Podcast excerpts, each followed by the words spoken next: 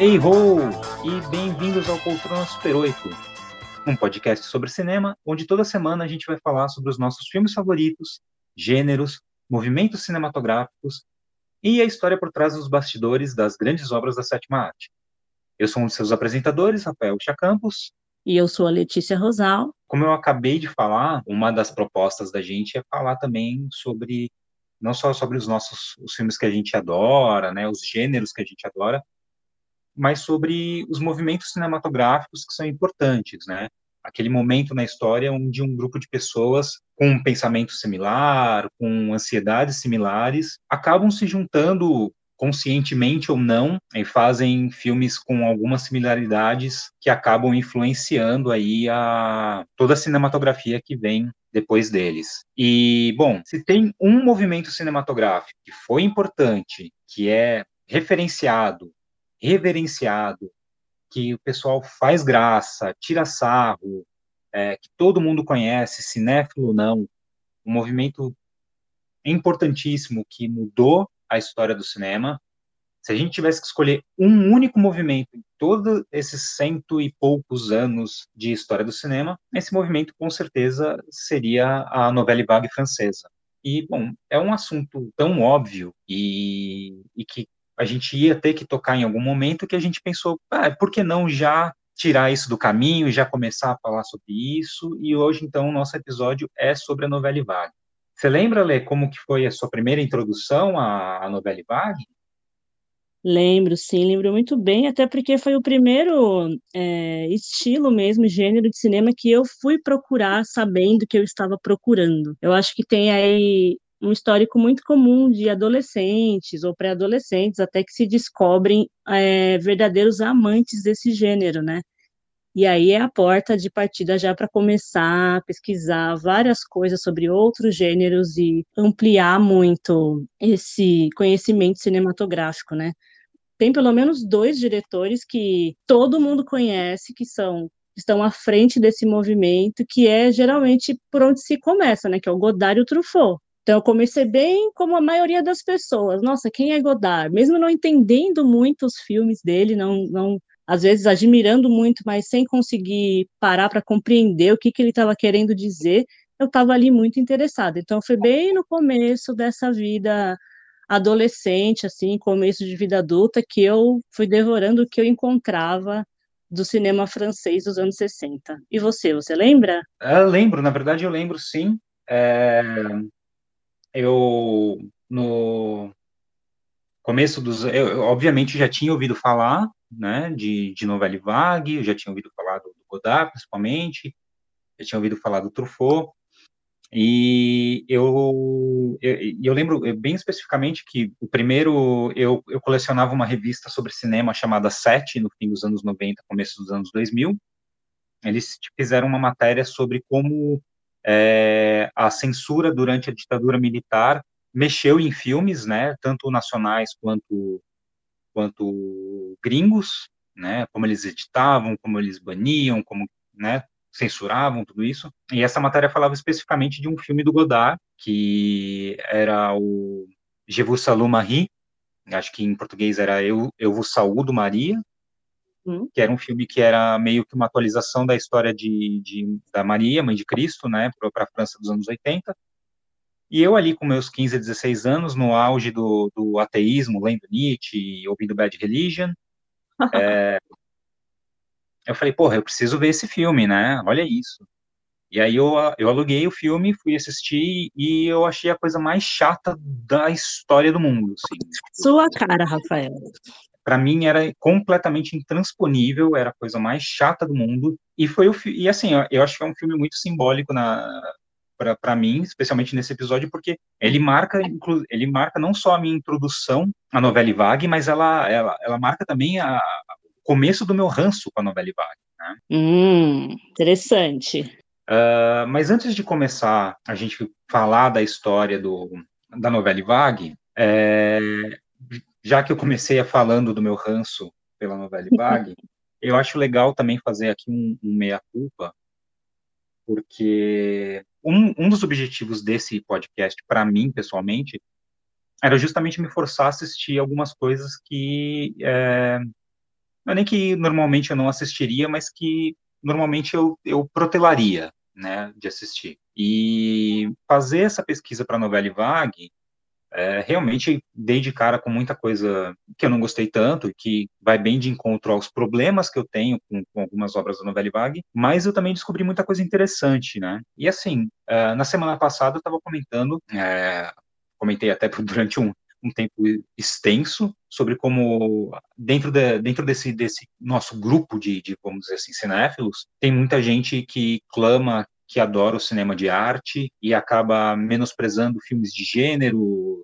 E aí agora eu realmente quero também pela pela lisura do processo, né, pela para manter a integridade do podcast, dizer que o contrário também é verdade.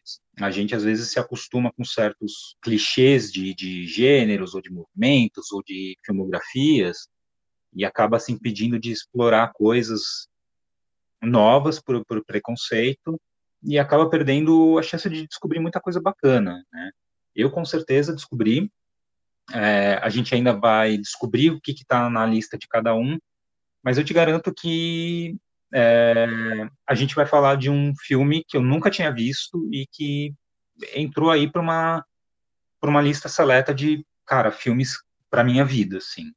Que legal. Então eu acho que o o que eu falei na semana passada ainda é válido, ainda defendo. Eu acho que as pessoas que gostam desse é, quote unquote é, cinema de arte tem muito o que aprender e explorar sobre cinema de gênero, mas eu acho também que quem adora cinema de gênero e olha com um certo desdém para o cinema de arte tem muito que aprender também.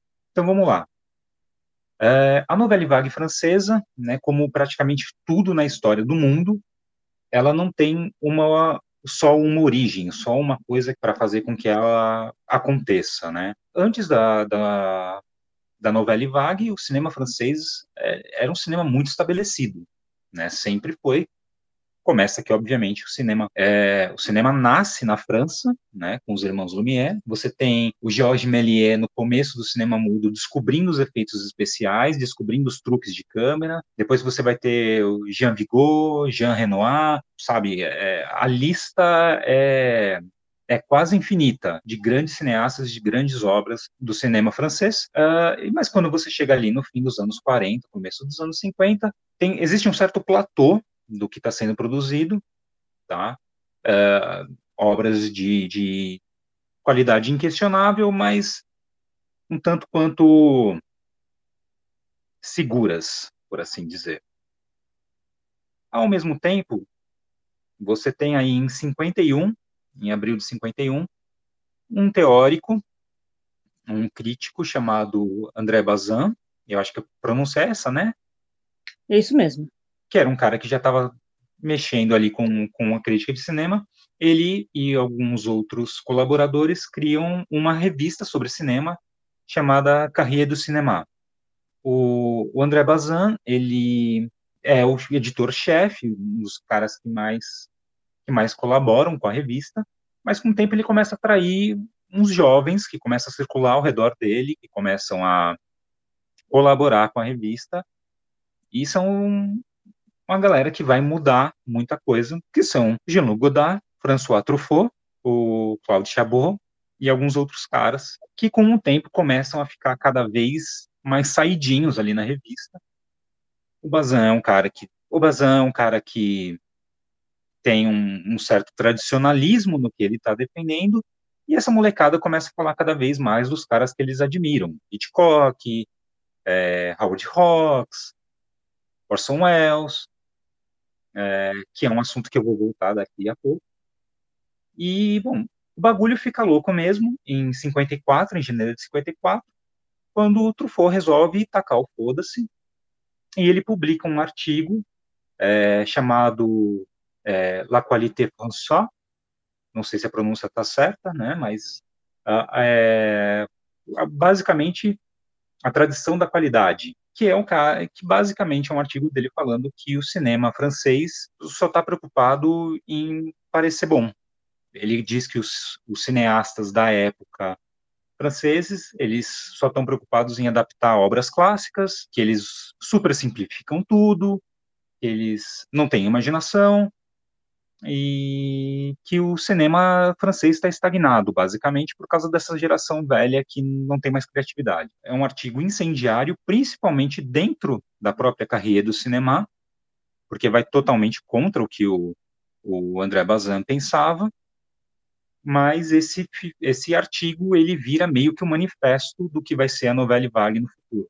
Conforme o tempo vai passando, esses moleques da Carrier ficam cada vez mais interessados em fazer cinema do que em escrever sobre cinema. Em 58, você vai ter o primeiro filme da novela vague, que é um filme do Claude Chabrol, chamado Nas Garras do Vício. Mas também existe aí uma certa linha de pensamento falando que, na verdade, o primeiro filme da novela Vague foi feito em 55 pela Agnès Varda, que chama La Pointe Courte, acho que é isso, que é um filme que é, antecede o, o, o do Chabrol, mas que nunca foi lançado comercialmente. Então, é um filme que acaba ele, ele tendo o lançamento dele só em 2008. Então, você fica nessa de qual dos dois é, pode ser considerado o primeiro, e na verdade são os dois, né? Em 59, o Truffaut vai fazer Os Incompreendidos, é um filme que tem um enorme sucesso. Logo em seguida, em 60, o Godard faz o primeiro filme dele, O Acossados, que é um sucesso ainda maior. Esses dois filmes marcam realmente o início da novela vague. E aí, depois disso, a coisa começa já a é, degringolar porque em 61 o Truffaut vai dizer que a novela vague não é um grupo, não é um movimento, é, é uma qualidade. E logo em seguida, é, em 62, ele publica uma lista de 162 filmes feitos por diretores estreantes que poderiam ser considerados novela vague. E logo em seguida, o Godard chega e fala que não, que a, a novela vague é ele, o Truffaut, o Chabrol e a galera do Carrier, só eles. Aí ele fala, não, tem, essa, tem essas outras pessoas que fazem filmes também, que eles são interessantes, que eles são nossos amigos, mas novela vague é só a gente. O que é muito engraçado porque vai é, já sinalizar um pouco de quem é o Truffaut, de quem é o Godard e da merda que vai acontecer entre os dois em muito pouco tempo.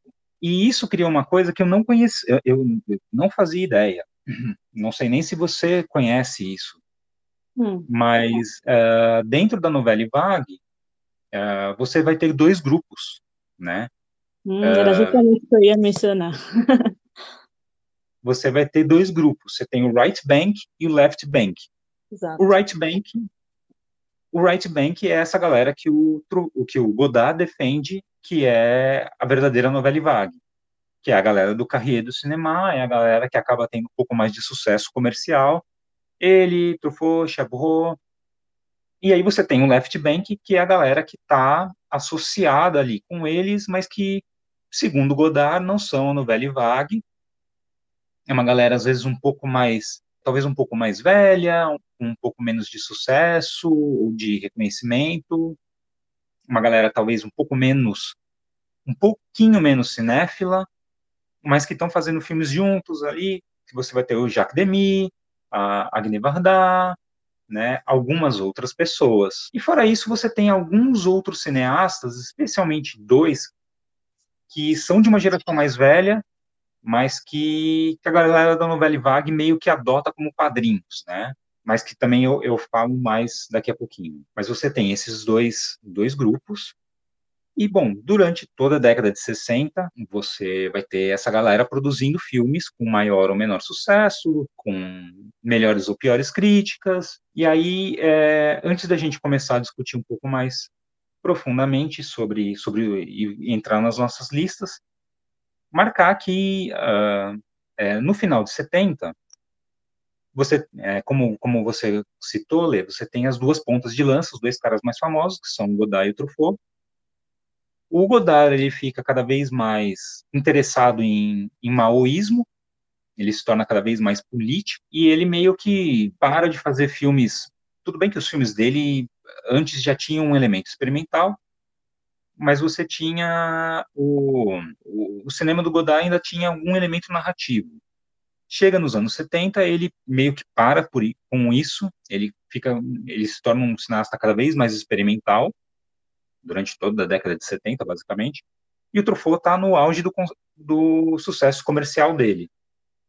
E o Truffaut e o Godard, que eram grandes amigos, já não estavam meio que se bicando muito. A merda a, acontece quando o Truffaut é, faz A Noite Americana, que é o filme dele sobre, sobre a produção cinematográfica. Que é um filme que, por um motivo ou outro, enfurece o Godard. Godard manda uma carta para o Truffaut, uh, não só dizendo que o filme é uma mentira, que é um absurdo, que é irreal, mas também é, dizendo para ele que a única coisa justa que ele poderia fazer seria pegar parte dos lucros desse filme e dar para o Godard fazer um filme dele, sobre como ele enxerga a produção cinematográfica. Uh, junto com essa carta para o Truffaut, o Godard manda uma carta endereçada ao Jean-Pierre Léaud, que é o ator da Noite Americana, um ator que nasceu, cresceu junto com, com o Truffaut, e trabalhou com os dois, né? Trabalhou com Godard e trabalhou com Truffaut também, né? Tipo, com os dois caras ali.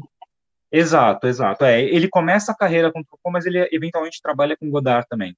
Exatamente. Uh, o Truffaut responde essa carta, começando, tipo, eu não lembro agora exatamente quais são, como é, mas ele, ele basicamente fala assim, olha, eu vou começar a minha carta já indo direto ao ponto, para você não precisar ler tudo se você não quiser, é, e eu não vou financiar seu filme. Depois disso, são 22 páginas do Truffaut, basicamente dizendo tudo o que ele pensava do Godard pela última década e nunca tinha dito, falando que ele era um merda, ele usa essa palavra, um merda, que é um cara egoísta, que é um cara que falava mal de todo mundo pelas costas, que ele achava um absurdo ele ter pedido dinheiro pro, para o Truffaut, ataca alguns outros pontos da, da, da, carta do Godard, devolve a carta do que ele tinha pedido para entregar para o Jean-Pierre Léaud, fala assim, meu, eu li essa carta, é, você é ridículo de, de, de, querer que eu entregue isso para ele, não vou entregar, e basicamente manda um grande pau no seu cu pro Godard. E e basicamente os, e aí acaba a amizade dos dois definitivamente e meio que sinaliza o final da, da novela vague. Obviamente, todos esses caras da novela vague continuam produzindo filmes, continuam escrevendo, continuam uh, e o movimento em si é, é influente de, de formas assim, diversas. Não existe nada que veio depois da novela vague que não foi influenciada direta ou indiretamente pela novela vague. Então, não só você vai ter a novela vague acontecendo em outros países, né, no Japão, uh, nos Estados Unidos, que é provavelmente a segunda coisa mais influente para o bem ou para o mal que acontece no cinema. Você vai ter no Brasil com o cinema novo e com o cinema marginal. Então é isso, assim. Uh... É, só um adendo aí sobre o, o grupo da margem direita e o grupo da margem esquerda, né, o left e o right bank group. Eu acredito que já estava tudo meio que fadado a terminar, né? Porque de repente temos esses caras de grande peso que querem dividir quem participa ou quem não participa do movimento no geral. E eles acabam brigando entre si, justamente os caras de maior peso. E um deles quer sair e, e mais ou menos quer, quer migrar para o outro grupo, né? Porque eu acredito que o, o que o Godard estava querendo fazer com o cinema político dele ele estava migrando muito já para o grupo da margem esquerda, sem querer admitir que era isso de fato, né? Porque já era um cinema que a Varda já fazia, o Chris Maker já fazia, e ele estava muito cansado já e saturado do cinema que para ele era considerado um cinema falso, né? Com os filmes do Truffaut, que, é que eram para ele considerados como comerciais demais, e ele participava disso, ele ajudou a criar isso mas ele já não queria mais participar. Então ele foi migrando aí para o outro lado, mas sem assumir que ele estava querendo ficar neste outro lado, né? Então virou meio que um cabo de guerra, né? É, então uh, essa discussão que eu acho legal a gente ter, eu acho que varia um pouco de a maneira como você encara o Godard, porque não que você não tenha razão, eu, eu acho que tem muito disso, Uh, mas também o que eu acho, eu acho que eu acho que você tem aí duas concepções de artistas, tá? O Truffaut, eu acho que é, ele tinha o, é, o lado rebelde dele, uh, na verdade, acho que bem mais até do que o Godard, na verdade, uh, mas ele é um cara que ele é apaixonado por cinema. É, isso, uh, na minha concepção, tá? da maneira como eu interpreto essas duas pessoas. O Truffaut era um cara apaixonado por cinema, tanto Sim. que é, tanto que o, o Truffaut, que durante a época do, do Carrier era um crítico feroz, assim, era um cara que destruía muita gente, era o cara que falava mal de muita gente, inclusive do Clouseau, que é um antes da Dona Wagner, era provavelmente um dos diretores mais famosos e mais mais comerciais do cinema francês. E o Truffaut odiava o Clouseau, atacava os filmes do Clouseau, e dez anos depois volta atrás e, e diz que, que agora consegue admirar o, o Clouseau e tal. E mais especificamente, eu lembro de ter lido um livro do Truffaut que, na verdade, era uma coletânea de críticas dele da época da Carrier, uh, e todas as críticas, elas eram críticas positivas, né? Uhum. E aí, na introdução, o Truffaut fala, ele fala assim, olha, eu, é, eu, eu, durante a minha época de crítico, eu escrevi críticas positivas e críticas negativas. Uh, e quando eu fiz a seleção, eu, eu quis colocar as críticas positivas, porque depois de começar a. Depois que eu comecei a fazer filmes, eu entendi o, o quão árduo e quão, quão trabalhoso e o quão o tamanho do investimento emocional que um diretor coloca para fazer um filme, seja ele bom ou não. Então, é, tem filmes que eu acho bons, tem filmes que eu acho ruins, mas os filmes, mesmo os filmes que eu acho ruins, eu não me sinto mais no direito de atacar esses filmes, porque eu sei que mesmo os filmes ruins têm, o diretor tem um investimento pessoal ali. Né? Para mim, esse é o Truffaut. O Godard é o cara que ele não tem esse amor pelo cinema, ele tem amor pela, pela transgressão, ele tem amor por chamar a atenção, por fazer as coisas de uma maneira diferente. O Godard, eu, é, eu acho que isso é um negócio que uh, fica evidente nesse momento, que é o, o, Truf, o Truffaut querendo fazer o cinema que ele quer fazer, independente de ser transgressor ou não, e admirando todas as formas de cinema, e o Godard querendo ser transgressor sempre, porque uh, é isso que motiva ele. É, é, essa coisa de fazer diferente, chamar atenção, impactar as pessoas. E aí eu acho que é, é livre para cada um. Eu, eu definitivamente não admiro essa qualidade do Godard, embora eu, eu admire muito uh, os filmes depois dos anos 70 do Godard, eu, eu, realmente não tenho nenhum interesse. Os filmes dos anos 60 uh, ah, tem muita coisa que eu admiro e muita coisa que eu não admiro. Evidentemente, o cara é, enquanto técnica, ele é um diretor brilhante, mas eu não tenho, eu não tenho interesse nele que eu tenho no, no Truffaut e nessa no que eu acho que é uma paixão um pouco mais verdadeira por cinema do que o Godard tem. Que legal, é, é, eu ia te fazer uma pergunta e você acabou já nesse finalzinho respondendo o que eu ia te perguntar. Eu não via dessa forma, porque assim, você leu essas essas matérias do Truffaut, eu não, te, não tive contato e você trouxe para mim aí uma ampliou um pouco minha visão aí sobre essa discussão específica. É, só para reforçar, então, entre Truffaut e Godard, você gosta mais do Truffaut, de fato? Eu gosto mais do Truffaut, mas o Godard, quando ele é brilhante, e ele não é sempre brilhante, mas quando ele é brilhante, ele tem um brilhantismo que o Truffaut raramente tem. Você acha que do Truffaut tem um. Virou entrevista agora, né? Do Truffaut tem um esforço a mais, ele está constantemente se esforçando e fazendo o cinema brilhante que ele faz, mas o Godard ele tem uns estalos ali de brilhantismo que supera, né?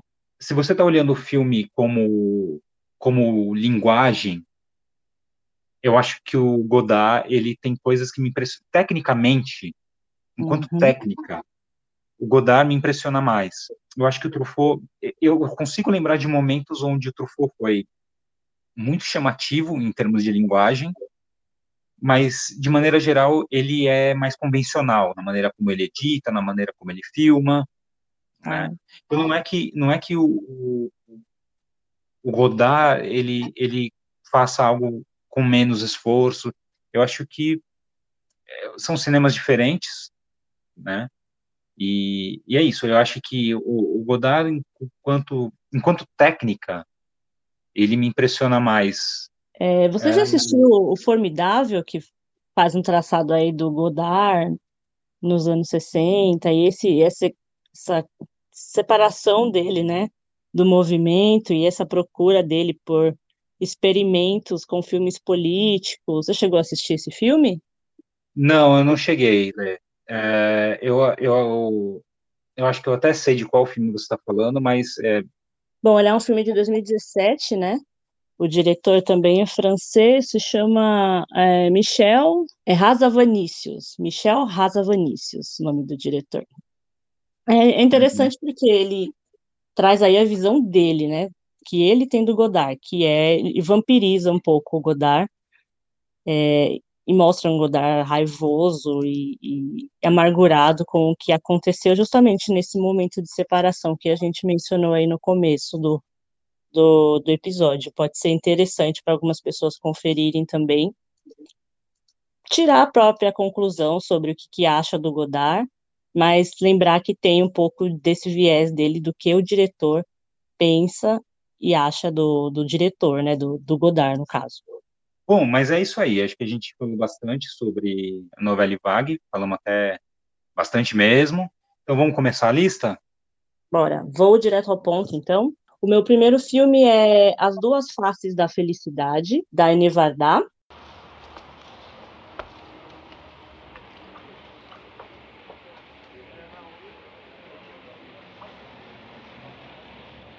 Qu'est-ce que je vais faire de ma gamelle alors? Je peux la donner au lion en passant par le zoo Ou aux ours C'est du miel qu'elle vous prépare, votre femme? Oui, on peut dire ça comme ça, oui. Elle cuisine bien et elle est gentille. Ah, je boirais bien un autre café. Garçon. Garçon, deux cafés. Ele é de 1965 e ele vai contar a história do François, que é um camponês casado, tem dois filhos. Ele é feliz com a família que ele tem, se diz sempre muito bem resolvido. E ele expressa o tempo todo o amor que ele sente pela esposa dele. Mas um dia ele se apaixona pela funcionária dos Correios, né? Ele aborda essa moça, ele vai no correio todo dia, aborda essa moça até convencê-la a sair com ele, né? E aí eles dão início a um caso, a um romance. Isso o François lá, que é feliz e contente com o relacionamento. Ele não tem pudor nenhum de contar para a esposa dele que ele tem uma amante do mesmo jeito que ele não tem pudor de contar para a amante que ele é casado. É, em determinado momento desse filme, é, esse protagonista, o François, ele declara de forma aberta, mesmo em texto, comparando as duas mulheres, a esposa e a amante. Ele polariza essas mulheres, é, ditando qualidades distintas entre elas, né? Ele diz que ele justifica essa situação dizendo que elas complementam e completam a felicidade que ele sente. Ou seja, ele é feliz com a família, não completamente feliz, até trazer essa mulher, essa segunda mulher para o relacionamento dele, que aí sim ele se sente completamente feliz, sem pensar no que as outras mulheres pensam, o que elas sentem. É, nesse filme, eu acho que a Varda não quis trazer uma, uma situação explícita de bem e mal, mas ele quis, ela quis trazer uma, uma situação mais complexa, uma situação humana, porém subversiva, né? É, um tema que, ao mesmo tempo que ele é comum, ele é muito incomum por mostrar que esse personagem não tem é, uma censura um pensamento mais malicioso sobre o que ele acha que é o amor. Bom, esse filme ele traz um, na sua fotografia mesmo, muitas cores. Ele é bem primaveril, bem é, alegre, visualmente falando. Tudo ali para te trazer uma certa confusão, porque ele vai mostrar para você o estado de espírito do François. E ela faz uso dessas cores numa técnica chamada Eastman Color, que lembra bastante a Technicolor que foi, que foi usada nos anos 40, 50, só que essa técnica ela é um pouco mais barata. Lembrando aí que a novela Vague ela faz uso de filmes com um orçamento às vezes um pouco mais baixo. Mas ela traz todas essas cores para o filme porque ela só está enxergando ali, ela quer dar um destaque ali para o François, né, para os sentimentos do François em relação a tudo que ele está vivendo. Bom, eu trouxe a Vardar como primeira indicação, porque numa época que não era muito comum ver mulheres diretoras, você tem aí a Vardar, que é a única mulher que está na novela Vague, né? Inclusive, ela é, de fato, uma das pioneiras, né? Tanto que o Rafa, inclusive, mencionou no começo aí do, do episódio, que há dúvidas, né, se ela foi a primeira pessoa, de fato, a trazer filme, o filme para esse, esse gênero. Hoje em dia ela é vista como uma diretora radical, mas ela mesma não se via dessa forma, inclusive na época que ela estava em alta, ela deu algumas entrevistas e isso era perguntado para ela. Você traz assuntos bastante polêmicos do meio feminino, né? O aborto, o abandono, é, traição. E ela diz que não se via dessa forma, porque ela estava apenas trazendo um olhar natural feminino, coisas da qual ela viveu ou ela viu, que ela transformava em cinema, que é um olhar totalmente diferente, né? Um, um viés diferente, às vezes em comparação aí aos diretores homens. Nesse filme, eu escolhi esse filme especificamente porque, na maioria dos filmes da Vardá, você tem protagonistas femininas e os dilemas femininos. Aqui a gente tem um dilema feminino também, até mais feminino, porém, o protagonista é um homem, né? É tudo ali, do, não é do ponto de vista do homem, mas sim do estado de espírito dele, envolve o feminino, mas o protagonista, o elemento em si a ser trabalhado ali, é um personagem masculino. Então, eu achei bem interessante trazer esse filme Bom, é, onde você pode assistir esse filme? A Vardá, ela morreu em março de 2019.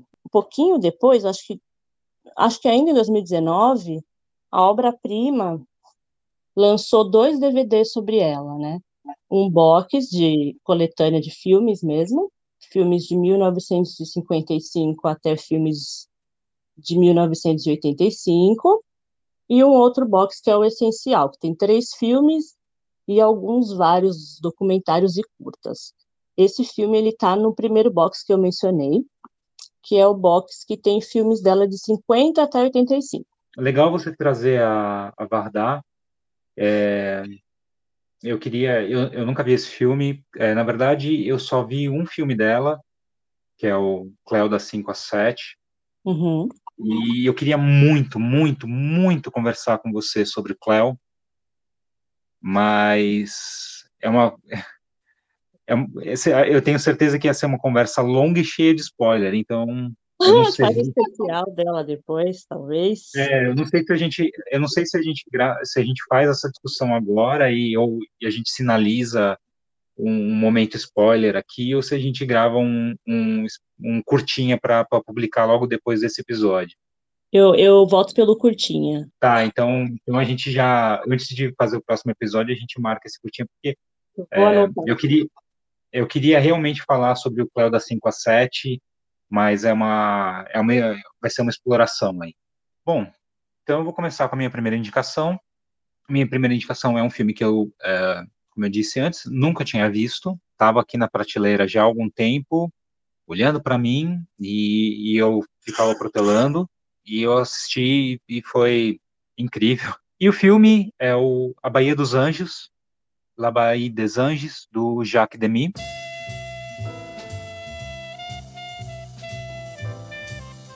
La semaine dernière, en gain, j'ai gagné pas mal d'argent à la roulette. 5000 francs. Avec ça, tu n'iras pas loin. Voilà, vous n'êtes que des voleurs. Taisez-vous Je me ferai qui je veux. Ne me touchez pas. Je ne veux pas d'un joueur chez moi. Alors tu me chasses, c'est bien ça. Maintenant. Ne me le dis pas deux fois. Et elle ne va plus. Chaque fois, je me laisse prendre. Mais c'est fini, je jouerai plus. Heureusement que j'ai vu ma valise, on n'aurait jamais su où mettre tout ça. Tu connais Monte Carlo Non. Oh, il faut que tu viennes avec moi. É o segundo filme do Jacques Demy, que inclusive era o companheiro da Agne Varda. Demi é um cara que está no meu radar há muito tempo, porque eu trabalhei em locadora durante uma semana e a menina que me treinou, acho que uma das primeiras coisas que ela me falou foi do Guarda-Chuvas do Amor. E desde então o, o Demi ele tá na minha, no meu radar, nunca tinha assistido. É, fui ver o Bahia dos Anjos e eu acho que é uma das coisas mais legais, mais incríveis que, que eu assisti. É, é uma história muito simples. É o Jean é, é um é um moleque de seus vinte e poucos anos que ele é atendente num banco. Tem um amigo dele que começa a falar que está frequentando cassinos, que está tá ganhando dinheiro e o Jean ele não tem nenhum interesse nisso, ele é um cara 100% correto, 100% certinho. E mas acaba indo uma noite no cassino, acaba ganhando um dinheirinho pegando uma grana e resolve viajar para Riviera para conhecer os cassinos. E lá ele conhece a Jaque, que é a personagem, personagem da Jeanne Moreau, que é uma viciada em cassinos, uma jogadora compulsiva, e vai mostrar o, o, dia. E eles acabam se tornando parceiros ali de, de, de jogatina e vai mostrar o, é, como que é essa relação deles. Uh, cara, é um filme. Primeiro que eu adoro filme de, de jogo, assim. É, tudo, tudo que é filme com, com poker, cassino, roleta, blackjack, eu adoro. É, mas fora isso, é um filme, cara, ele é incrivelmente é, interessante. Os personagens eles são é, super principalmente a Jane Morro, assim, é um, é um, fenômeno, como sempre, né, mas esse papel dela é um negócio, assim, absurdo, uh, tudo é muito sensível, e ao mesmo tempo, é, não tem muita firula, sabe, tipo, é, o filme é, é muito direto, sabe, ele não tem uh, grandes diálogos existenciais, mas uh, isso não torna o filme menos profundo, na verdade ele torna o filme, para mim, pelo menos, mais profundo, porque ele parece muito mais realista, assim, ele são dois personagens que você consegue se conectar muito, muito uh, e, e mas assim, a, além de tudo isso, cara, o trabalho de câmera do Demi é um negócio absurdo, assim, é incrível. É, o Demi, até onde eu saiba, é, era um fã justamente justamente do, do Max Zofu. Uhum. É, então é um cara que tem um puta domínio de câmera, tem assim, a, a, o plano de abertura desse filme é um close na Gianni Morro e a câmera começa a se afastar numa, tipo, é, numa velocidade acelerada e, e, os créditos vão rolando enquanto a, enquanto a câmera se afasta cada vez mais dela, assim. E, puta, nesse primeiro plano eu já tava tipo, ah, cara, eu vou adorar esse filme. E, e assim, realmente é um negócio impressionante. Eu tô cara, babando pelo filme. Eu não vejo a hora de rever esse Bahia dos Anjos. E eu não vejo a hora de, cara, me lançar e, e ver o resto da filmografia do, do Jacques Demy. Eu vi esse filme esses dias. Eu vi que você viu esse filme esses ah. dias. Eu tava, eu tava, assim, jurando que ia rolar um bingo entre, esse, entre a gente aqui. O que, que você achou? Entre Demi e Vardar, né? É, esse filme realmente é maravilhoso, ele também me impactou. Eu tinha começado a ver uma vez, eu não sei por que eu tinha parado, acho que foi mais uma vez intervenção externa, assim, eu acabei desistindo, mas eu voltei para ele, porque estava caçando coisas para ver no box da Versátil, desse da novela Vague mesmo. E aí, nossa, eu me perdi no filme, assim, eu, eu embalei, assim, filme maravilhoso mesmo. Embasbacado do, puta, cara, é, é, é, exatamente o meu tipo de filme, assim, sabe? Ele é, ele, ele é profundo, mas sem ser é, autocentrado.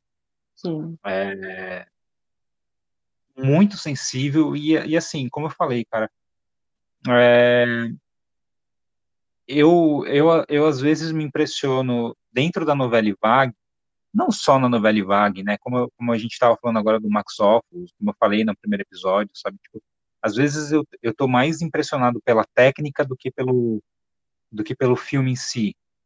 E mas eu adoro esses momentos onde tipo onde você vê um filme onde você consegue, sabe, se impressionar pelas duas coisas. Assim, o filme é incrível e a técnica por trás dele é incrível. E, cara, assim, eu, como eu falei, Bahia dos Anjos, o primeiro filme que eu vejo dele, mas se o resto da filmografia do cara for 70% do que é esse filme, é, o Demi vai virar, acho que não vai ser só o meu diretor favorito da novela Vaga, ele vai ser um dos meus diretores favoritos, assim. Ele tem uma horinha e meia, né? Ele é bem curtinho, né? Ele é bem curtinho, e pelo é. que eu, eu, cara, eu não tô com nada aberto aqui sobre o Demi, mas pelo que eu me lembro, o, a maioria dos filmes dele giram em torno disso, assim. É, uma hora e meia, duas, não tem, ele não tem nada muito é, extenso, não. É que eu acho que ele se resolve bem dentro da trama que ele propõe, né? Tipo, esse filme mesmo, ele tem uma dinâmica muito gostosa, tanto que quando ele acaba, você quer mais 10 minutinhos, pelo menos. E eu acho que a química entre os atores, pelo menos nesse filme, funcionou muito bem. Muito bem, muito bem. Na verdade, o, esse filme, ele só não tem ele só não tem uma nota melhor para mim, porque é, eu não amo os últimos, sei lá, 30 segundos do filme, sabe? Não é que eu não gosto, eu só não amo. Mas é, mas é exatamente isso, cara. É um filme. Ele chega, ele fala o que tem para falar e vai embora, assim, sem, sem perder tempo. Onde, onde a gente pode ver o filme, Rafa? Esse filme ele está disponível é, no box da Versátil. Ele está no Novelle Vague, volume 1 mas se não me engano, ele também é exatamente. É, ele está disponível também no Telecine Go. Bom, o meu segundo filme é A Religiosa, de 1966, do Jacques Rivette.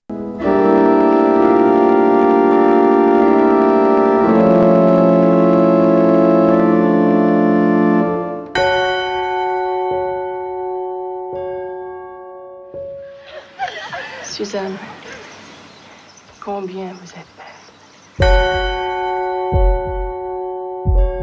Est-ce que vous sentez en vous-même des mouvements, des désirs? Non. Ta supérieure doit connaître toutes tes pensées. Je demande à être libre. Quoi, sœur Suzanne, vous voulez nous quitter? Oui, madame. Avez-vous prévu les persécutions qui vous attendent?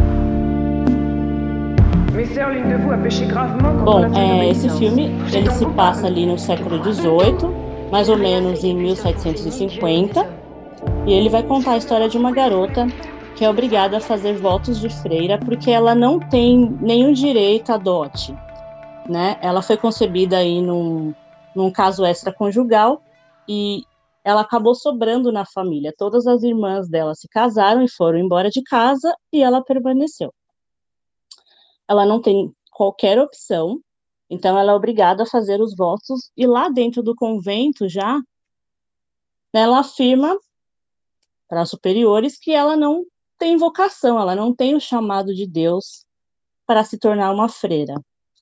É, essa negação, essa constante negação dela, é, faz com que ela seja vista como uma rebelde, né? E uma pessoa que não, que não tem qualquer adequação, né? Nisso, ela é transferida para N instituições, mas nunca fica em nenhuma. E cada madre superiora que, re, que recebe essa moça trata ela de forma das formas mais diferentes e radicais que você pode imaginar. Ela sofre diversas violações e maus tratos e, e ela acaba sendo forçada a pedir renúncia dos votos né? E aí ela se vê numa encruzilhada. Esse filme é protagonizado pela Ana Karina, que é aí uma das, se não a maior musa da novela Vague, né? E dos filmes eu... dela, eu acho que é um dos poucos falados, assim, ainda mais dentro do, do mesmo gênero, né?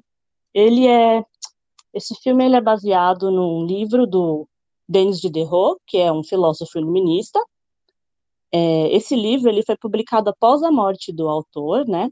E ele é baseado num drama real de uma mulher chamada é, Marguerite Delamere. Quase falei Delamere. Né? Vou começar de novo. É, inspirado no drama real de uma moça chamada Marguerite Delamere, é, que foi trancada à força num convento e sendo obrigada mesmo a permanecer por lá em qualquer circunstância. Bom, esse o livro e o filme também, é claro, ele é uma, uma denúncia mesmo a toda a imoralidade que pode existir nos meios religiosos, que a gente está tá cansado de saber que há possibilidade mesmo de ter qualquer tipo de experiência insana, né? Esse é o segundo filme do Rivette, que já sofreu aí uma censura logo de cara, por motivos óbvios. Para esse filme ser lançado, foi preciso a intervenção do Charles de Gaulle, que na época era o presidente, e uma pressão meio, do meio intelectual generalizada. É, quando o filme, enfim, foi lançado, ele fez um sucesso de bilheteria e foi muito comentado, óbvio, né? Porque ele é bastante polêmico e bastante pesado, na verdade. Falando um pouco do diretor, o nome dele parece um pouco apagadinho aí, né? No, no meio de tantos outros nomes de peso na novela Vague, mas ele tem um histórico bastante interessante, né? No início da vida adulta dele, ele, ele fundou um cineclube.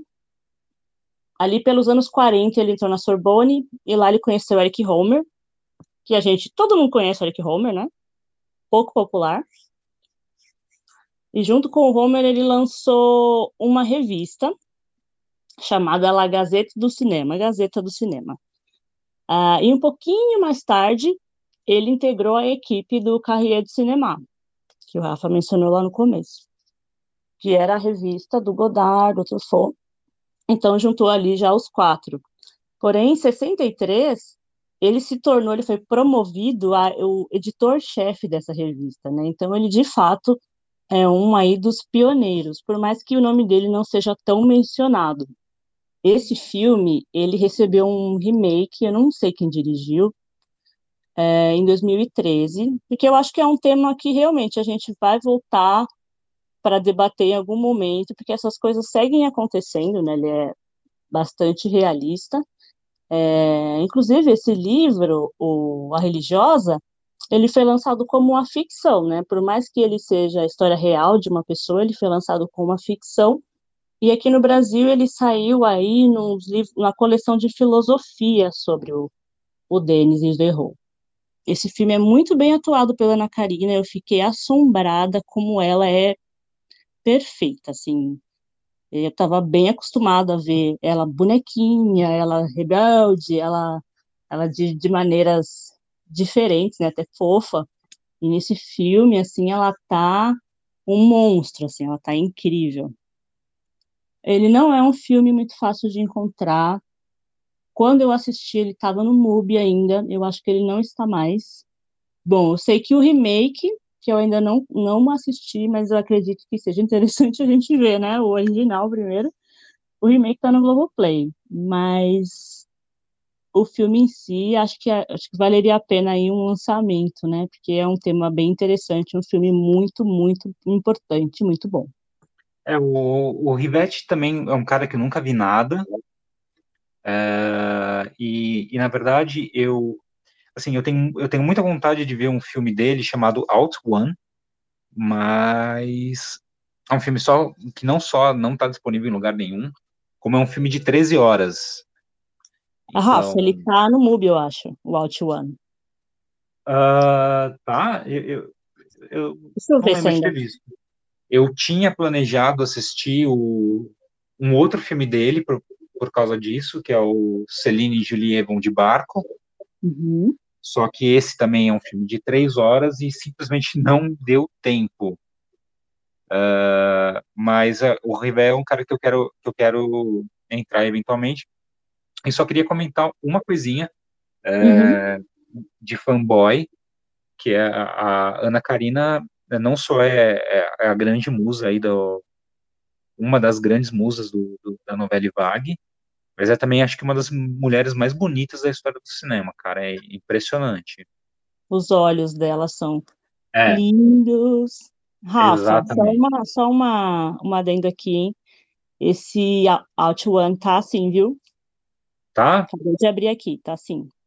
O episódio dele, que ele tá, é o 5 e o 6. Hum, tá. Vou dar uma, vou dar uma checada nisso.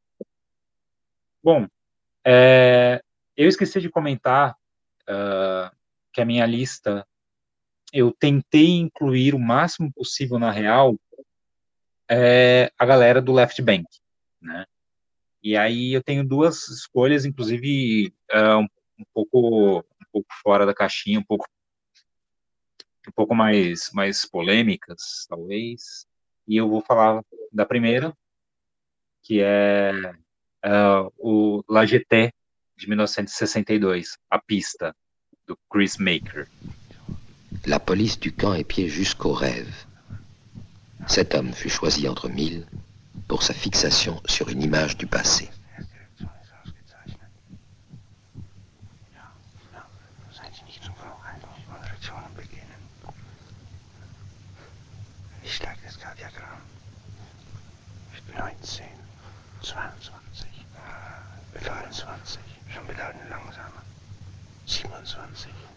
29, ich wünschte, macht ja eine Krise wieder.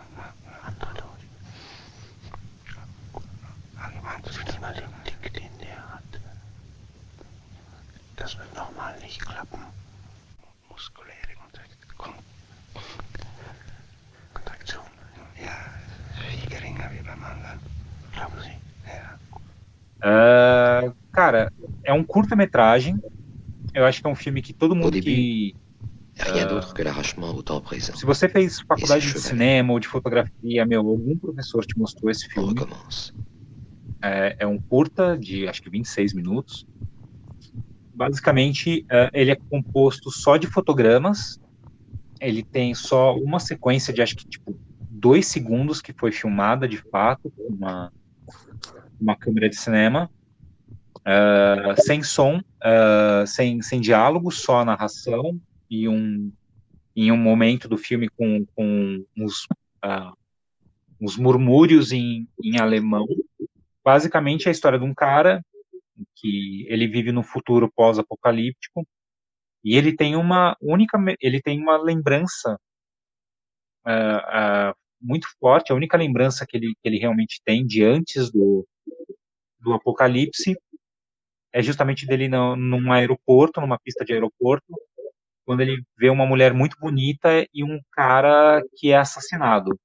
E ele tá ele tá ali é, nesse, nesse futuro pós-apocalíptico, e, e, ele é chamado para participar de um experimento onde os, os, líderes dessa sociedade eles acham que eles conseguem é, mandar a consciência de uma pessoa para o passado, e se eles conseguirem isso, ele é, vai conseguir avisar as pessoas do apocalipse por vir, e aí ele, e como esse cara ele tem essa memória muito, muito vívida de algo que aconteceu, ele é, ele é escolhido para ser uma das cobaias, eventualmente ele consegue projetar a consciência dele para o passado, e ele encontra justamente essa mulher que ele, que ele tem a memória dela durante a infância dele nessa pista de aeroporto.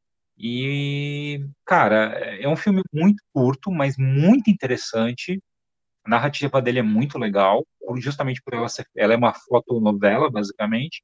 Também é um filme super influente. Ele inspirou um, um, remake, né, que é o Doze Macacos, do Terry Gilliam, que é um filme muito legal por si só, porque ele, ele tem a inspiração óbvia no, do, do curto original, mas ele acaba fazendo uma coisa muito diferente, né, porque ele tem que ampliar muita coisa do filme, então é um filme muito interessante, esses dois filmes eles poderiam estar numa, numa lista aí de remakes tão bons quanto originais,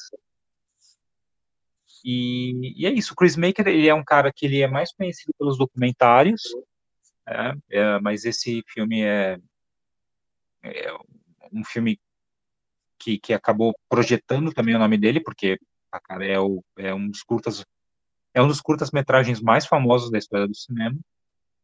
E esse filme ele está disponível no MUBI, tá? Agora, se você não tem o MUBI, também a coisa mais fácil do mundo é achar esse curta na, no YouTube. Uh, ele é super acessível aí se você quiser assistir e, e, vale muito a pena, cara. 26 minutos, 26 ou 28 minutos, mas é menos de meia hora. puta de um visual, assim, e, e uma história muito interessante. Eu vou ser julgada agora, tá? Porque eu gosto desse curta, e eu amo Terry Gilliam, e eu assisti os dois, e eu não sei se eu não me lembro ou se eu não sabia de fato que era um remake. Uh, não, acho que muita gente não. Uh, muita gente acaba passando um pouco desapercebido, porque, cara, porque esse é o, é o, é o, é o genial do, do Terry Gilliam. Ele pega. A, primeiro que ele tem que expandir, é um curta de 26 minutos, ele vai fazer um filme de duas horas, ele tem que expandir Sim. muita coisa. E segundo que, cara, é, diferente de, de remake hollywoodiano, essas coisas, o Terry Gilliam pega a história e faz dele. Ele não vai só copiar beat por beat para tentar fazer dinheiro. Ele, ele torna, ele pega a história e amplia para ser um filme dele, né? E ele então, já não é normal, né? Exato. Então, assim, não acho que é, é, E por isso que eu acho que ele é um filme interessante de se assistir também, porque você não está assistindo o mesmo filme duas vezes, você está vendo uma reinterpretação do, do, do, um, de uma história parecida, assim, mas é, só que sim, se você se você, se você prestar atenção, você vai ver que tipo ela é muito, muito, muito, muito, muito similar. Que é a essência da história, né? É, não, assim, e, e, e não é uma coisa tipo, ah, ele se inspirou e não, não ele fala, não, é um remake, tanto que acho que nos créditos tá o, o nome do, posso estar enganado, mas eu acho que nos créditos do filme vai estar o nome do Chris Make, que ele hum, não é algo, não é algo que ele fez meio escondido, assim, não, ele a, declaradamente é um, é um remake do LGT. Nossa, que incrível. E, bom, para quem quiser ver os dos macacos, tá na Netflix, né? Ainda, eu acho. Bom, como o Rafa mencionou há poucos minutos atrás, que ele procurou aí trazer filmes do Left Bank, eu fiz o mesmo, né? Os meus dois primeiros filmes são total da Left Bank, mas agora eu trago um filme do outro lado, porque eu acho que é bom também, né? Você olhar para os dois lados. E eu trago o filme talvez mais óbvio dessa lista, que é Os Incompreendidos, de 1959, do François Truffaut.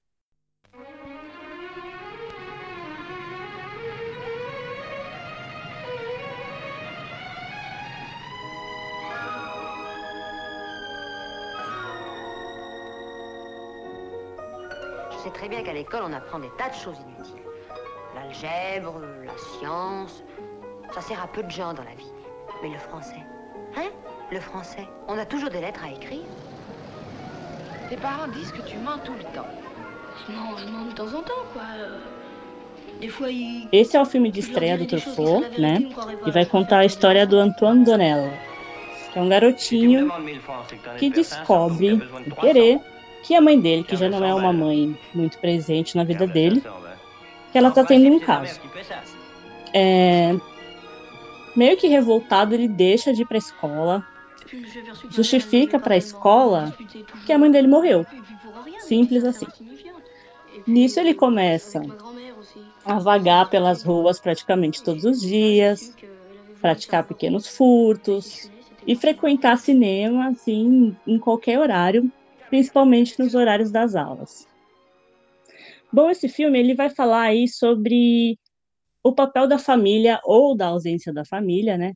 A complexidade do crescimento, essa fase bem difícil, né, entre a pré-adolescência e nem início da fase adulta, mas é final da infância e pré-adolescência. O protagonista tem aí seus 14 anos.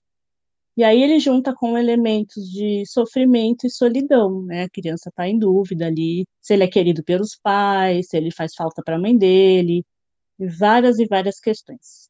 É, o legal desse filme é que ele é feito mesmo, é construído das características da infância conturbada do próprio Truffaut. E o Antoine Donnell, ele é o alter ego do Truffaut, né? Tem muitas cenas ali que o Truffaut já cansou de dizer que eram coisas que ele fazia no cotidiano dele, né? Frequentar o cinema, fugir da aula para ir para o cinema, ficar na rua, ler livros adultos, assistir coisas que não eram próprias para a idade dele. Esse filme é muito marcante para a novela Vague, e ele é Bom, ele tem ali todas as características necessárias para definir o que, que é um filme da novela vague. Se você quiser começar é, a entender o que significa o gênero, esse filme é a melhor opção. É, eu fui bem breve sobre esse filme, porque, na verdade, ele é o carro-chefe, a chamada para as minhas menções honrosas que vem em breve. É, esse filme ele pode ser encontrado no Telecine. Uh, existe um DVD da saga do Antoine Donnell, que ele está incluso, é claro. É, não sei se tem alguma coletânea nova do Truffaut que tenha esse filme. Eu sei que tem a, a arte do cinema, mas esse filme não está lá, se eu não me engano. Você tem esse, essa, esse DVD, Rafa? O Arte de François Truffaut? É, esse filme não tá, né? Não. Uh, cara, ele tem. Nesse, nesse, nesse box ele tem o Atirem no Pianista. Esse aqui é um dos meus filmes favoritos do Truffaut. Tem o meu filme favorito do Truffaut, que a gente falou agora, mais cedo, que é o A Noite Americana. Ah. Fora isso, ele também tem um chamado De Repente num Domingo, que eu nunca vi. Esse eu nunca vi também. Podemos até ver depois e comentar. Eu, eu gosto muito dele. Um, mas esse filme também está no YouTube. Esse filme é bem popular, né? Um dos carros-chefe aí do, do, do, gênero. E ele é, é, se encontra de maneira fácil. Acredito que ele esteja no YouTube também. Você encontra aí facinho para começar. É, e, e, acho, inclusive, é, eu tô, tô falando da boca para fora, porque eu não, não pesquisei isso. Uhum. Mas eu acho que ele, inclusive, uh, deve estar também disponível no, no, Belas Artes. Eu não achei, mas possivelmente. Ele de, ó, uh, eu não, bom, Belas Artes eu não, eu não tenho. Acho que inclusive, acho que ele está também no Telecine Go. É, o Telecine foi o primeiro que eu mencionei. O Telecine e a saga do, do Donello. Tô prestando atenção pra caralho no que você tá falando, né? Você me ama, eu sei. Obrigada. Mas o Incompreendidos eu acho que é um, é um filme essencial, assim. Uh, eu acho que ele traduz bastante o que, que é a novela vague. Eu acho que é, um, é uma ótima porta de entrada. Eu acho que, cara, bom, acho que todos eles aqui, o que a gente falou agora, eu não sei o do Rivette, talvez ele seja um pouco mais denso, mas eu acho que todos os outros, eles eles são ótimas portas de entrada por um motivo ou outro para a novela vague. Concordo. Bom, eu vou para o meu último, então, e como eu falei, é, é uma escolha um pouco mais é, um pouco mais é, polêmica, porque não é um filme da novela vague. Como assim? não, então, uh, eu, eu, eu, trouxe esse filme porque, primeiro, que é um filme que eu uh, adoro, é um dos meus filmes favoritos. Uh, ele, já vou dar um spoiler, ele está disponível num, numa caixa da novela Vague, da Versátil. Hum. Ele definitivamente não é, mas o que eu acho, eu, eu vou, eu, eu tenho eu tenho um argumento para a inclusão é dele. É bom mesmo você ter, né? porque, como eu disse, os caras da novela Vague, eles tinham um desprezo, no começo, pelo menos, eles tinham um puta desprezo por todos os cineastas franceses que já estavam, tirando os caras, tipo, o Renoir e o Bigot, assim, os caras que estavam na ativa naquele momento, eles tinham um, um desprezo enorme, exceto por basicamente dois caras, uh, o Louis Mel e o Jean-Pierre Melville, que era o padrinho desses caras o, era o padrinho da novela Vague. Então eu trouxe um filme do Jean-Pierre Melville, que é o primeiro filme do Melville, O Silêncio do Mar, de 1949. Rabelais ou quel autre Ils se pressent, ils sont comme une foule à l'entrée d'un théâtre, on ne sait pas qui faire entrer d'abord. Mais pour la musique alors, c'est chez nous. Bach, Handel, Beethoven, Wagner, Mozart. Quel nom vient le premier?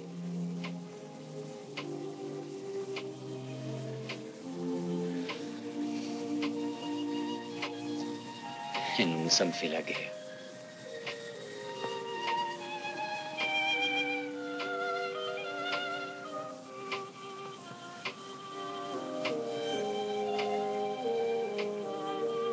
Mais c'est la dernière.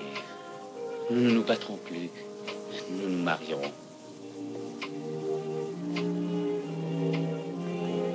Oui, oui.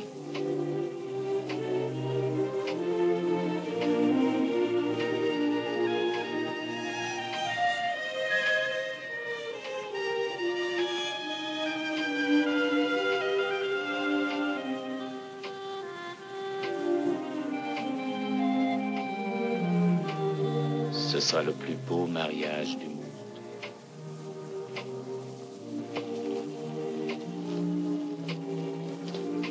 Je vous souhaite une bonne nuit.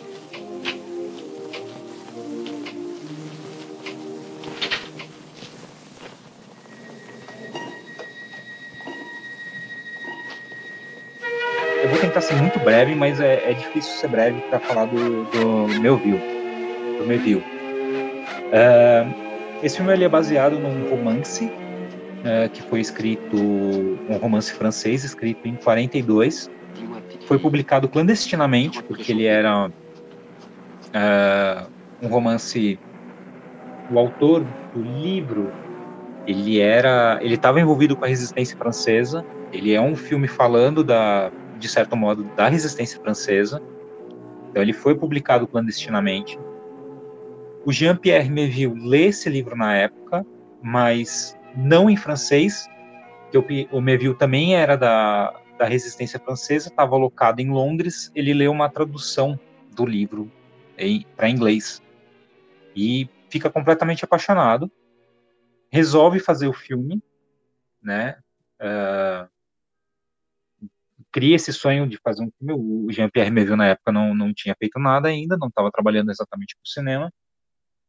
É, começa a filmar esse filme uh, sem, sem os direitos. O autor acaba não querendo lançar.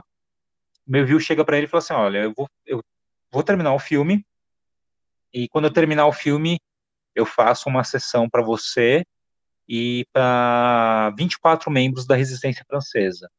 E se essa galera não, se você não gostar e essa galera não gostar, eu queimo o negativo do filme. Obviamente, todo mundo que estava nessa sessão adorou o filme. O, o autor do filme, é, achei aqui, Vercors, ele permite o, que o, que o Melville lance o filme. E basicamente é um filme sobre um, um, senhor de idade que mora com a sobrinha numa residência uh, no campo, sob a ocupação nazista, e os caras acabam, uh, o, as autoridades nazistas da região acabam é, obrigando ele a hospedar um, um, um, funcionário de alto escalão do exército nazista, que é o personagem do Howard Vernon, Vernon Howard Vernon. E, cara, eles não têm, os moradores da casa, né, o, o tio e a sobrinha, eles não têm nenhuma opção a não ser receber esse cara. E, assim, sem, combina, sem combinar em nenhum momento, a única maneira que eles têm de resistir é nunca falar com esse oficial nazista. Então, todo dia, esse oficial nazista, ele chega, é, entra na sala, eles têm uma salinha com uma lareira, né, onde os dois ficam lá é, depois da janta. Esse oficial nazista chega, se, é, cumprimenta eles, eles sequer olham para o oficial e nunca respondem. E o filme ele, é, ele vai sendo narrado pelo, pelo tio. E tem um dia que o tio comenta que estava nevando, é, o oficial não apareceu, e, e, ele começa a pensar no oficial, ele se vê pensando no, no oficial. E o oficial, ele está sujo de neve, então ele entra pelos fundos e se troca, e coloca roupa civil antes de ir para a sala conversar com, com o tio e com a sobrinha. E aí, quando nessa vez ele começa, esse oficial nazista, o, o personagem do Howard Vernon, começa a falar do, do, amor que ele tem pela França, da admiração que ele tem pela França. Então, o filme todo, você está vendo esse diálogo do, do oficial nazista com essas duas pessoas que não respondem, que não falam com ele, e esse cara, ele tá, e sempre que ele vai lá, ele entra num, numa nos monólogos é, do, do que ele espera da guerra, do que ele não concorda com a guerra, é, mas ele acha que a guerra, no fim das contas, vai ser uma coisa boa para os dois países, porque ele admira a cultura francesa. E ele é um cara que, aparentemente, é, ele é um cara legal, entende? Ele é um, um cara que, tipo, ele é, é sincero no, no, no, nas coisas que ele acha que, uh, que a Alemanha está certa e no que ela está errada. E você vê que person os personagens do tio e da sobrinha, é, eles cada vez mais estão interessados por esse por esse oficial nazista, mas eles mantêm a, essa, esse protesto silencioso deles. Você percebe que o, o oficial nazista e a sobrinha eles estão se apaixonando, mas em nenhum momento ela sequer olha para ele. Ela mantém essa resistência dela. E, e é essa situação, cara, que é, é uma daquelas coisas onde nada acontece, mas você está sempre na, na, tensão de que algo aconteça, né?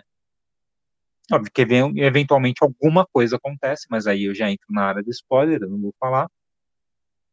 É um filme super importante, como eu disse, é, é, meu viu era um cara da resistência francesa, adaptando um livro de um cara da resistência francesa. E eu trouxe esse filme, esse filme por dois motivos, né? Como eu disse. O primeiro filme é que esse filme, é, dentro do cinema francês, é um dos primeiros filmes, se não é o primeiro, é, é um dos primeiros filmes a usar é, locações. Quase o filme inteiro é feito em locações e não em estúdio, diferente do que era a regra no cinema francês até então.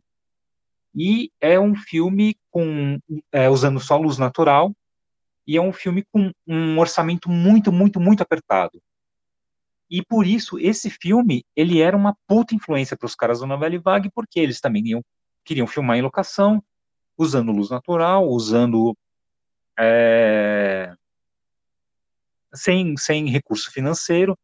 Então, o Silêncio, da, o Silêncio do Mar em o meu viu, eles viram uma puta referência para essa galera da novela vague. Porque ele tá meio que prevendo muita coisa que, que esses moleques vão ter que fazer depois. E a outra coisa que eu achei legal trazer é porque, assim, o, como eu falei, meu viu era o herói do Truffaut, do Godard e algumas coisas. E o Godard não só trouxe o meu viu para ser fazer uma ponta durante o Acossado, que é o primeiro filme do Godard, mas o Acossado, ele tem, ele é um filme que ficou muito famoso por é, várias inovações na, na, na, linguagem cinematográfica, né? Uma dessas inovações são os jump cuts, que são os cortes de tempo dentro de uma mesma cena. Para quem não é da, para quem não é tão ligado na, na no linguajar técnico, basicamente é o seguinte: você tem um personagem que está saindo da casa dele e vai andar por uma quadra conversando com alguém até chegar na padaria. Você vai fazer isso num, num take só. Então, o que, que você faz? Você começa a filmar o cara dentro da, saindo do apartamento, andando toda a quadra dele até chegar na padaria. Os jump cuts são essa cena, só que você percebe cortes no tempo. Então, você começa o cara filmando, você começa filmando o cara saindo do apartamento dele, aí tem um corte seco, ele já está no meio da quadra, tem um corte seco, ele já chegou na padaria. E esses são os jump cuts. Isso não existia no cinema, é, em nenhuma cinematografia, inclusive, era uma coisa, era considerado errado, né? O, o Acossado é o primeiro filme que tem o uso dessa técnica, que depois fica muito famosa. E essa técnica, na verdade, foi uma sugestão do Meville para o Godard que o Godard tinha alguns planos longos, ele, o, ele precisava diminuir a metragem do filme, o tempo de duração do filme, e o Melville chega para ele e fala assim, olha, você tem aqui essa cena de, de dois minutos, você não precisa de dois minutos, você consegue fazer um corte aqui, aqui e aqui. E aí o Godard faz isso e, e, e isso entra pro, pro nosso vocabulário de, de, de linguagem cinematográfica, né? Então, por isso, apesar do Melville não ser um, um cineasta da novela vague e o Silêncio do Mar está acontecendo 10 anos antes do Incompreendidos e do, é, do Leo Serge, né, o primeiro filme do Chabrol, uh, eu, eu achei interessante a gente trazer esse filme para porque é importante conhecer o Melville e porque ele tem essa ele já está prevendo algumas coisas da novela Vague antes da novela Vague. E como eu falei ele está disponível no box da novela Vague 2 do da Versátil também. Infelizmente não está em streaming mas é, vocês podem vocês podem ir atrás desse, desse segundo do, do box volume 2 da Versátil porque além desse filme, tem um filme do Luiz Mali também, tem Godard, tem umas coisas bem interessantes nesse box. Não conhecia esse filme, sim, ouvi falar do título, mas nunca tinha assistido, nunca vi, vi trailer nem nada. Vou assistir depois dessa. E você, Rafael, se redimiu totalmente, porque você trouxe aí é, explicações muito concretas de que esse filme merece estar nessa lista, né? Porque os caras realmente beberam da fonte, né? Do, do Jean-Pierre para criar mesmo o movimento. É, as características que você citou são as muito marcantes, né, para o movimento em si. Então, e, e, eu mesmo tinha pensado até em trazer outro filme desse cara para a lista, mas eu não sabia muito bem onde encaixar ele ali e você acabou, mais uma vez, a gente casou as coisas muito certinhas. É, a gente casou muito certinho mesmo. E, e eu acho que, é, que, era legal falar um pouco do, do, do Jean-Pierre Melville. Bom, eu vou aproveitar para indicar minha menção honrosa, que puxou lá minha última indicação, né? A minha menção honrosa, na verdade, é a sequência da história do Antoine Donel. É, foram aí 20 anos que o Truffaut acompanhou né, o crescimento do seu personagem, inclusive do próprio ator, do Jean-Pierre Léaud, que foi escolhido ali quando era uma criança. E durante esses 20 anos ele foi crescendo esse personagem e amadurecendo esse personagem. É, são aí quatro filmes, são cinco filmes, na verdade, né? Tem um que é um curta-metragem, na verdade. A gente começa com Os Incompreendidos, que conta a história desse adolescente que é negligenciado pelos pais e não se dá bem na escola. Foge de casa e aí uma coisa vai levando a outra e ele vai parar no reformatório. É, em seguida, em 62, a gente tem aí um curta-metragem de mais ou menos 30 minutos, chamado Antoine Colette, que é depois que o Dornel sai do reformatório e conhece essa moça, da qual ele se apaixona, e ele conhece a família da, da moça, que o trata como um filho, coisa que ele não teve na infância dele, né? Então, vai mostrar mais uma vez essa questão da família, dos problemas que de estrutura mesmo que ele teve na criação e como ele lida com isso. E no outro viés vai mostrar o relacionamento dele com a Colette. E esse relacionamento tem, uma, tem algum conflito aí de sentimento não correspondido que vai se desenvolver.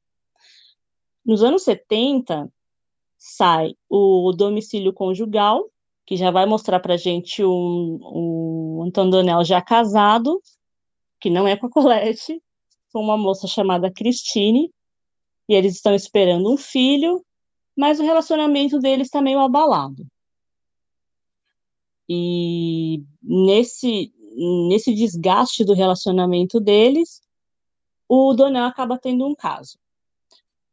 Uma outra ele sempre tenta, o Truffaut sempre tenta trazer uma questão romântica para o Donel que é importante, mas também tem a questão da vida, né, da, do social do Donel. Nesse filme ele está procurando um emprego para sustentar a família dele que vai ampliar. E fica entre essa questão do relacionamento, do, das paixões do Donel e, e essa vida social, ele sempre tentando se encaixar ali na sociedade de uma forma que, que ele se sinta completo.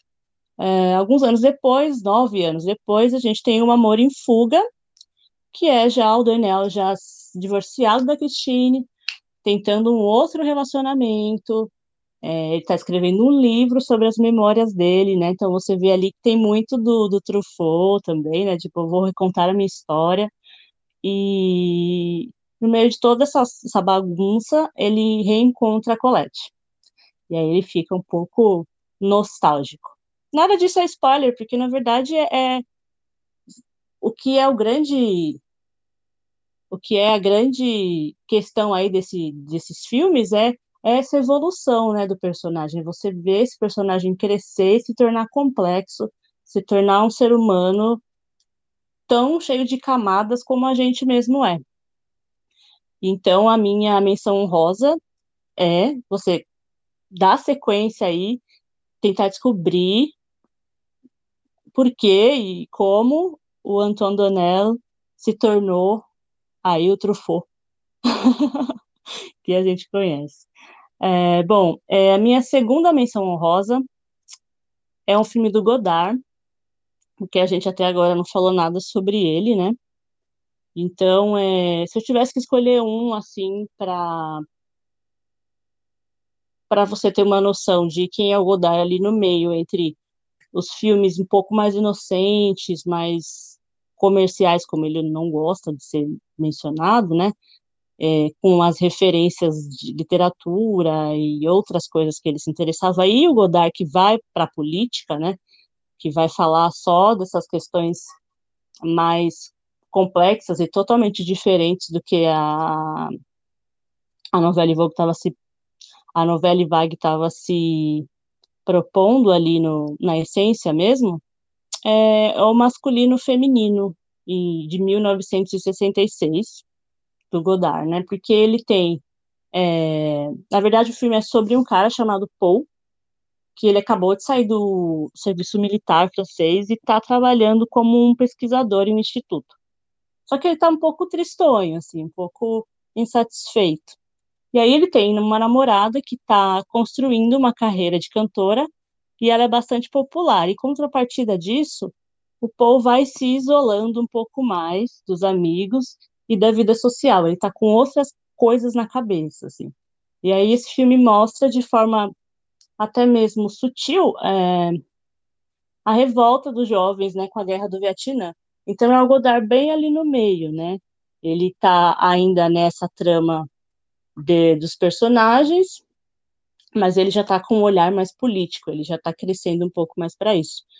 Então, bom, para quem conhece já bastante, para quem não conhece, para quem quer começar alguma coisa sobre ele, eu acho que o masculino e o feminino é uma boa indicação, assim. Óbvio que o Demônio das 11 Horas também, o Acossado também. Mas esse filme você fica ali já sabendo mais ou menos para onde o Godard está indo. Bom, uh, falar rapidinho também aqui é, das minhas menções honrosas. Começar pelo que a gente citou antes, o Cléo da 5 a 7, da uh, que eu não vou falar muito, porque a gente vai tentar gravar um episódiozinho curto, especial, cheio de spoilers, falando sobre ele, falando exatamente, na verdade, que é um filme que eu gosto bastante, e mas aí eu chego no final e eu tenho um grande problema com ele, mas a gente vai discutir isso depois, um episódio à parte. A minha segunda menção honrosa é O Açougueiro, Le Bouchin, do Claude Chabot. É, é, um, é um thriller de 1970 sobre uma professora numa cidadezinha super pequena do interior de, da França, que acaba desenvolvendo uma amizade com um açougueiro do local, cara que estava servindo o exército e acabou de voltar para a cidadezinha, e no meio disso começam até uns assassinatos e, obviamente, ela começa a suspeitar desse, desse açougueiro, desse novo amigo dela.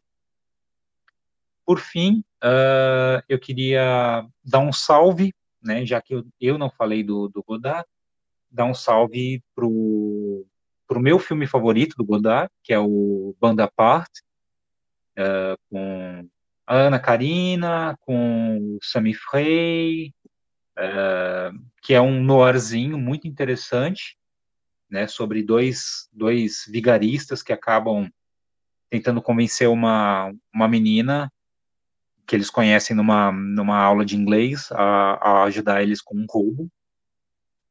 E só para não só para não deixar passar, eu queria fazer também uma menção desonrosa. é menção horrorosa. Uma menção horrorosa, que é um filme do Godard também, que eu assisti para ver se ele entrava na lista ou não, nunca tinha visto. E chama Uma Mulher Casada. Ele está também disponível no box Novela Vague volume 2. É, e o motivo que eu só queria falar desse filme rapidinho porque ele realmente primeiro porque eu acho que ele é um filme que ele tem todos os problemas que eu tenho com a novela vague, eles estão exemplificados nesse filme. Uh, apesar de que, assim, tecnicamente é um filme muito bonito, novamente, o Godard, enquanto técnico de cinema, enquanto diretor técnico, é um cara incrível, mas o roteiro, ele é ele é muito muito aberto, tentando ser profundo, sem realmente ser profundo em lugar nenhum. O, e o que até aí tudo bem, assim, mas assim, e o motivo pela qual eu estou trazendo a menção desonrosa é porque em todos, se você for ver uh, filmes da novela vague, muito provavelmente filmes que, que têm uh, uma relação entre homem e mulher, essa relação nem sempre é uma relação saudável. Assim. Uh, eu estava reparando isso fazendo essa pesquisa. Eu, eu, não, eu não acho que em nenhum momento o, os cineastas em si estão fazendo defesa desse tipo de comportamento abusivo, mas se a gente for ver, é, é muito comum dentro do, do, da novela vague você ter, uh, sabe, a mulher que é uma mistura de é, ultra sentimental com meio femme fatale, ultra independente, o cara que, ao mesmo tempo que é incrivelmente sensível e inseguro, é um tanto quanto abusivo. É muito, cara, é incrível. Desses filmes todos que eu vi, eu acho que todos eles, não, todos eles não. Mas quase todos eles têm uma cena onde o cara dá um tapa na cara da mulher. Então, isso acontece bastante na novela Vague, o que até aí também eu acho que, como nenhum desses cineastas está fazendo uma defesa do comportamento abusivo é, a gente consegue encarar como algo preso à época, um, então a gente consegue, entre aspas, relevar isso dentro do filme, mas o, Uma Mulher Casada, ele tem um momento que para mim é, tipo, absurdo, assim, é grotesco, é, eu não vou falar porque pode, não acho que é um spoiler também, mas foda-se, não, acho que não é necessário, acho que se você quiser, você assiste o filme, mas ele tem um momento onde, onde realmente eu, eu fiquei, cara, eu não acredito que o filme tá falando, que a personagem do filme tá falando isso dessa maneira tão tão tranquila. Também não acho que o Godard estava defendendo nada disso, não acho que ele estava defendendo algo abusivo, mas já era um filme que eu não estava curtindo e a hora que chegou nesse momento eu, eu realmente falei, ah, foda-se. Então, é um filme que realmente para mim ele representa tudo tudo, tudo que de, de ruim que tem na novela Vague está dentro de uma mulher casada. E eu não estou querendo ofender, ofender ninguém, tá? Se você é fã do Godard e você adora uma mulher casada, é legal. Eu não acho que você é uma pessoa pior por causa disso. Eu acho que é uma questão de, de gosto. É, tipo, para mim, esse filme ele, ele não ele não, não bateu assim.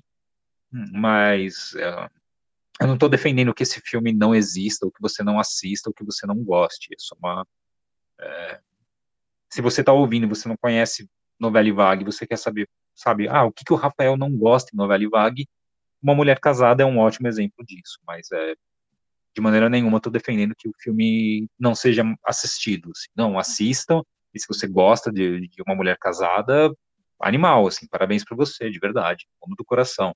Só não é o meu filme. É interessante que você falou, Rafa, esse padrão que você mencionou, eu, realmente também já identifiquei. Não sei muito se é uma coisa da época ou do gênero mesmo. Em alguns filmes você pode até notar traços de apologia a certas violências, né, mas a gente não sabe dizer realmente se o diretor lá estava realmente querendo indicar isso como uma coisa boa ou não, né?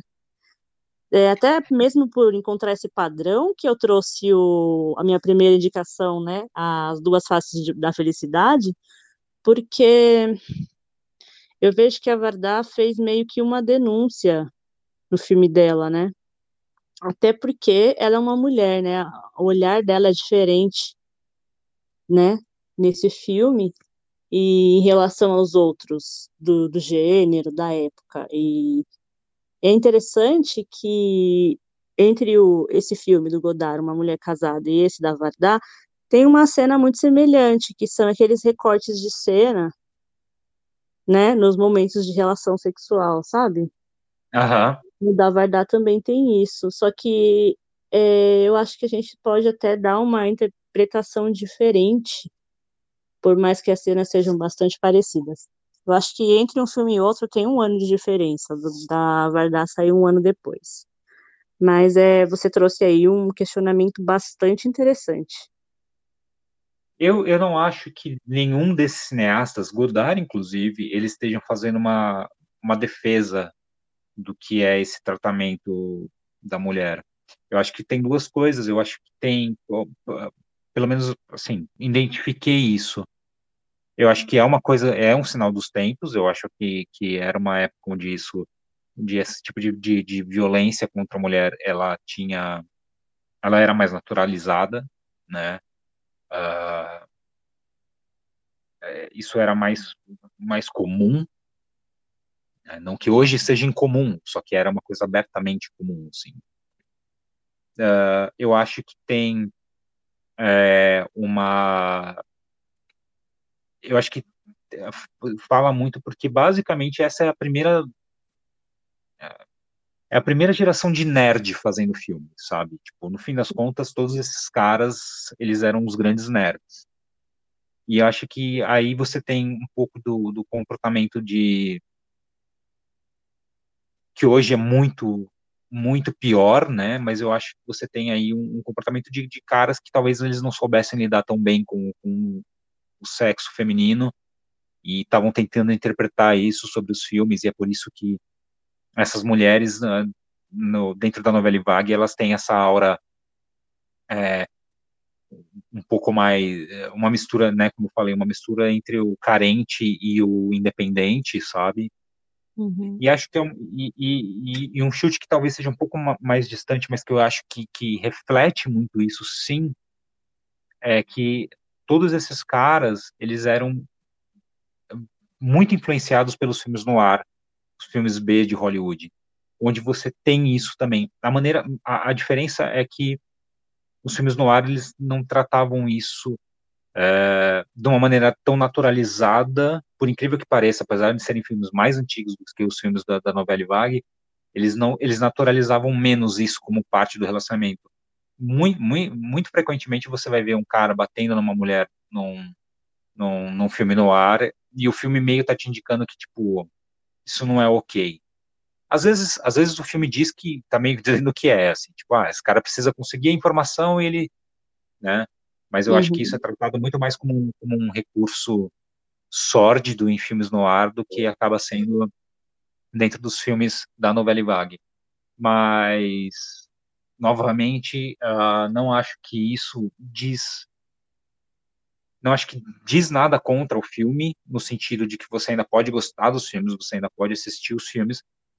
É, eu acho que é mais uma coisa entre, sabe, inúmeras coisas que quando você começa a assistir filmes com, sabe, porra, cada vez mais, assim, tipo, 10, filme de 10 anos atrás, eles já estão, sabe, com data de, de validade. Imagina filme de 60 anos atrás, né? Exatamente. Eu não acho que eu acho que você tem que ver dentro do contexto histórico os filmes, mas é, não acho que tem nada de errado em você gostar desses filmes. E bom, depois de tudo isso, é, é, chegamos ao final do episódio. Acho que a gente não falou nem 50% do que a gente queria. Eu, eu sei que, cara, eu tinha programado para fazer uma introdução do, da novela Vague e, e o que eu tinha programado para fazer, eu comecei a ver que era muito mais do que o tempo que eu tinha disponível para falar. É, como sempre, eu acho que eventualmente a gente vai trazer outros filmes da novela Vague, mesmo que a gente não faça outro episódio só sobre a novela Vague, com certeza vai ter coisa que a gente ainda vai descobrir, ou que a gente vai relembrar e que vão aparecer em outras listas, então a gente ainda vai falar muito de, de, de Truffaut, a gente vai falar muito de, de, Godard, a gente vai falar muito da, da Agne Varda, do Jacques Demy, é, mas espero que para quem não é, sinceramente espero que para quem não conhece a novela Vague, a gente tenha trazido alguma coisa que te interesse a conhecer. Se você já conhece e não gosta, talvez dê uma chance para descobrir. Se você conhece e gosta, eu espero que você tenha também gostado desse episódio. Se você achou que não gostou, se você não gostou e é, achou que tá tudo uma merda, você pode mandar o seu reclame aqui pra gente. Então, se vocês quiserem, se vocês quiserem reclamar de alguma coisa, vocês podem entrar em com a gente super8@gmail.com ou então pelo Letterboxd no Letterboxd a gente tem o perfil Poltrona Super 8, onde você pode interagir com a gente, você pode acessar a lista de todos os filmes citados nesse episódio. Você também pode achar o meu perfil pessoal junto com a minha esposa Clarissa, onde a gente faz as recomendações de filmes, que é o arroba umcandaluz, é, arroba U-M-C-A-N-D-A-L-U-Z, lá no Instagram. Lê, aonde que o pessoal pode encontrar você no Instagram? Bom, se vocês quiserem dicas aí sobre músicas e trilhas sonoras, vocês podem me encontrar no Instagram pelo arroba Floresta Futurista. E é isso, gente. A gente agradece aí, novamente. Esse podcast você pode encontrar em praticamente todas as plataformas digitais disponíveis. A gente agradece muito se vocês curtirem, se vocês é, compartilharem, se vocês. Se você estiver ouvindo esse episódio pelo iTunes, por favor, deixe um review, isso ajuda bastante a gente a ser encontrado por outras pessoas. E semana que vem a gente vai estar de volta aqui com mais um episódio do Poltrona Super 8. E até lá. Obrigado, Fiquem Lê. bem, assista a novela Vague. Tchau, beijo.